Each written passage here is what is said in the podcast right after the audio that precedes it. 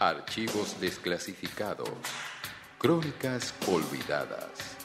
Misterios sin resolver. Y todo tipo de historias secretas pueden filtrarse en los Dualgaris. A continuación, en Malas Lenguas.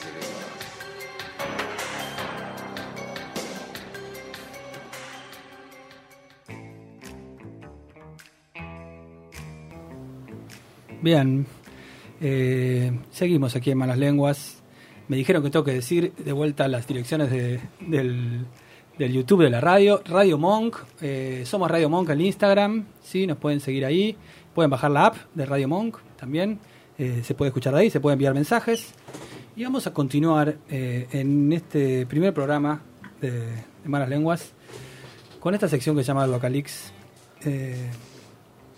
No voy a perder mucho tiempo en explicar de qué se trata, sino que se va a ir desgranando. Va a ser grano. Así estoy mismo, ansiosa, por ¿sí? favor. Bueno, ¿Qué es esto? ¿Qué es, do, qué es Docalex? Localix son filtraciones, Bien. ¿sí? Historias. Por favor, necesito saber qué es.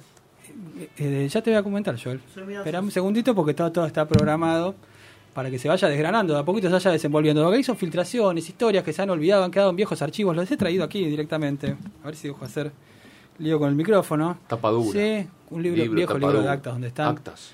este tipo de archivos que han sido olvidados, han sido escondidos tal vez en algunos casos, o a veces los, los- los supimos pero también nos los olvidamos y, y- y se va a tratar de eso. Eh, El, el- el de hoy eh, es muy especial, a mí me gusta mucho esta historia y se trata sobre un inventor argentino. Qué bien. ¿Ah? ¿La virome? Si yo te pregunto de inventos, si ustedes qué me pueden decir, inventos argentinos. Virome.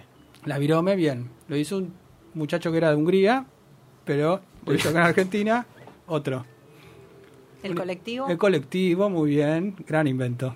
Argentina. Argentino. Sí. Bien. Vamos, le pegué. Gran, Bypass. gran invento, el bypass de Favaloro, totalmente. Las huellas dactilares ya existían, Joel. La Ah. gente ya las tenía. No, pero el, el sistema, el sistema. Antes del comisario Bucetich, incluso. Perfectamente. Sí, las huellas, eh, la identificación por huellas dactilares. Ya- la gente ya las tenía. No es una cosa que se nos ocurrió. Vamos a también a ser francos. Porque después. ¿Las bicisenda? La bicisenda no sé si ¿No? es un invento argentino, la verdad. Bueno, el- ninguno de esos inventos le llega a los, a los tobillos al invento que voy a decir hoy, que lo hizo el ingeniero Juan Baigorri Velar, un ingeniero entrerriano. Y se trata ni más ni menos que una máquina para hacer llover. ¿Qué? Literal, como lo escuchan, una máquina para hacer llover. No es una máquina que a través de un mecanismo producía la ilusión de una lluvia, Pero tipo las películas, eso no lo inventábamos acá. sino una máquina que vos la prendes, se nubla y llueve. Mentira. ¿Correcto? Mentira. Bueno, vamos a ver. Vamos a ver. Traje toda la documentación, te quiero decir también. Sí, sí, veo. el- el- Sacá los papeles. Saco los papeles, voy a sacar los papeles y vamos a empezar. Traje papeles a la radio, ¿no es Ah, no, cierto? los trajo de verdad. Porque es una cosa muy radial. Este, aquí está. El ingeniero Juan Baigorri Velar. Toma, Tomás, mostralo vos si querés. Estamos en el año 1938. Los voy a situar rápidamente. 1938, guerra civil en España.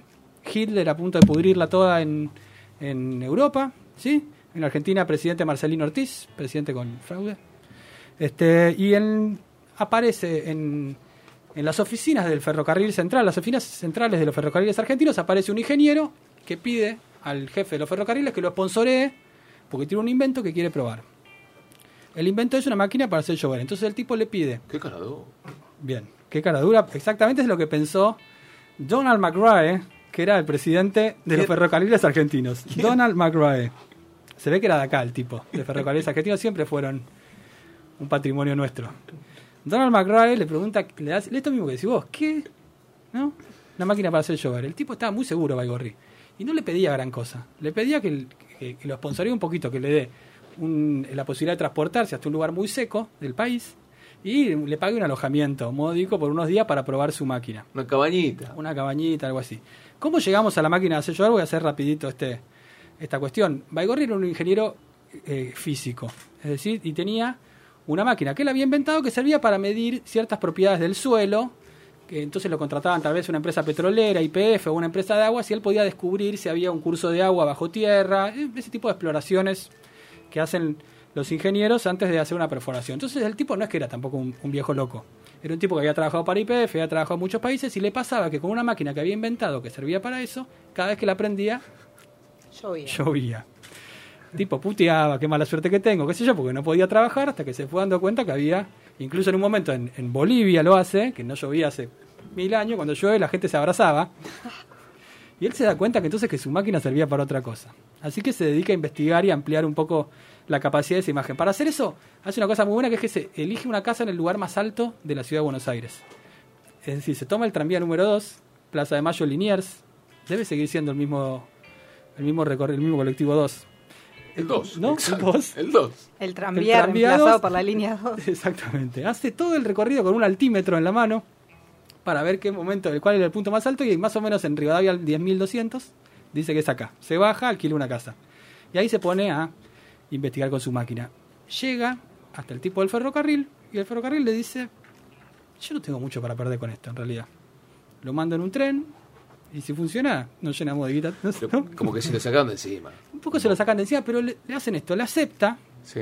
le dice, bueno, vas a ir a un lugar. Vas a ir con un ingeniero nuestro también para que controle qué es esto, si es verdad lo que me estás diciendo. Rápidamente, Baigorri se toma un tren y se va a la localidad de Pinto, en Santiago del Estero, donde no llovía hace tres años, realmente. Había chicos que no sabían lo que era. ¿No es cierto? Bueno, eh, llega el 22 de diciembre de 1938 a Pinto. Se baja ahí con su maquinita, que la podés mostrar, parece como una radio grande con dos antenas. Se llena de curiosos porque vienen dos porteños. Es algo que. A ver, parece es, es tipo una valija de mago lo que tipo tiene. una valija de mago. ¿No? Bueno, es, mi- es, polémico el aparatito, ¿no es cierto? Este, chiquitito, qué sé yo. Bueno, los que lo están escuchando por la app no pueden ver este documento. Este, se empiezan a llegar ahí algunos curiosos y entonces empiezan a preguntarle qué vas a hacer con eso y él dice voy a hacer llover. Acá en Santiago le dicen los tipos. Ah, Sí, bueno, se le cagan de risa. Básicamente lo que está pasando en este momento. Bueno, se largó por otro lado. Sí.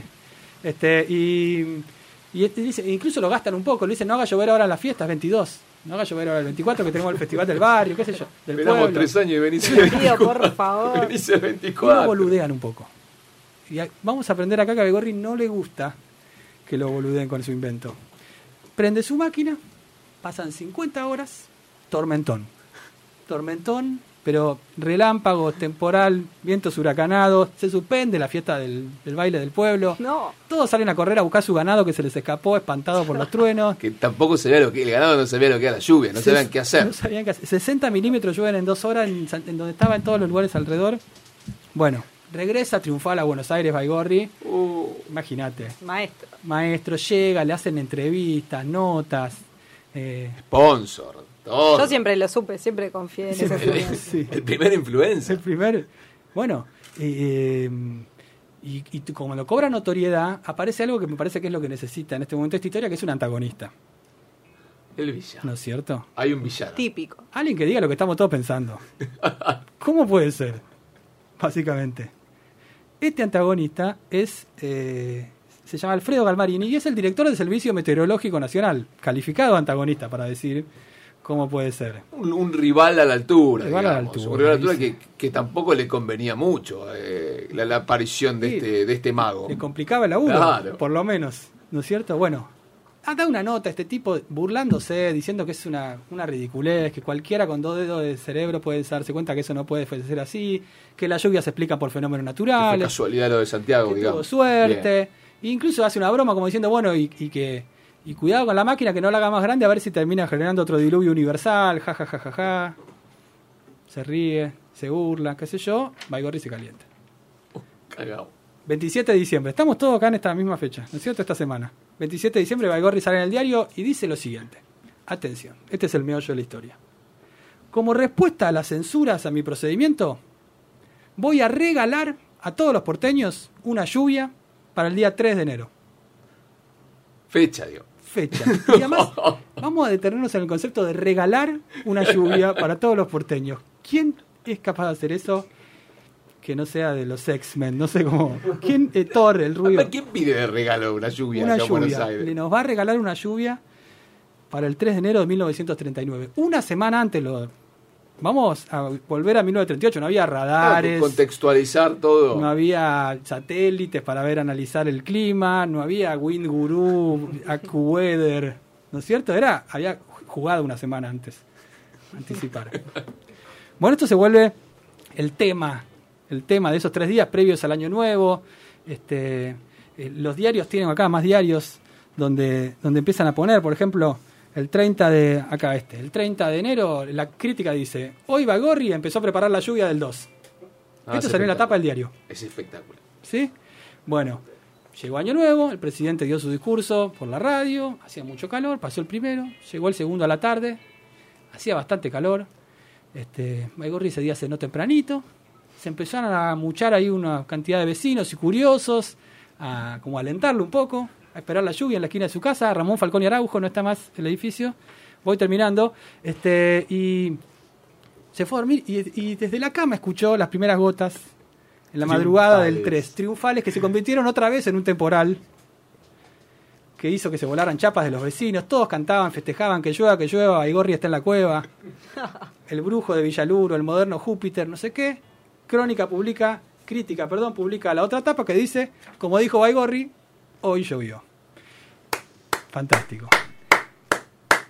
Para terminar con esta historia, después él tuvo otros éxitos. Eh, eh, su invento no prosperó porque él nunca lo quiso entregar. Lo patentó, por lo No menos. lo quiso patentar, no quería que nadie sepa cómo era, con lo cual entonces no se pudo mucho usar. Él tenía miedo que caiga en manos equivocadas. Ya termino, cosa también de superhéroe, ¿no? No quiero que caiga en manos, las manos equivocadas la posibilidad de llover. Bueno, la última cosa que quiero decir es que el día es el 3 de, de enero de 1979. eh, Alfredo Galmarini recibió el correo a la mañana y tenía un paquete grande de parte de Baigorri que era un paraguas. Excelente. Hermoso. Excelente. Esta fue la historia de del inventor argentino Juan Baigorri.